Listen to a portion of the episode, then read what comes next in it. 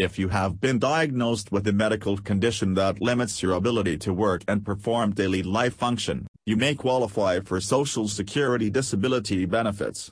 While there are numerous medical conditions that can qualify an individual for disability benefits, it is often difficult to prove your claim.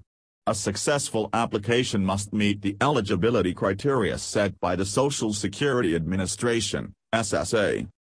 The SSI considers both medical and non-medical criteria when evaluating an applicant's eligibility for disability benefits. An attorney can help you determine whether you meet the requirements to qualify, taking into account both the law and the facts in your specific case. The best time to engage a Social Security disability lawyer is at the very beginning of the application process, before you file your application. Your attorney can assist you with completing the appropriate paperwork, gathering the supporting documentation, and filing your disability claim. They will be there to represent you throughout the entire process. At Shermill and Fishman, LLC, we guide our clients from the beginning to the end of their claims process.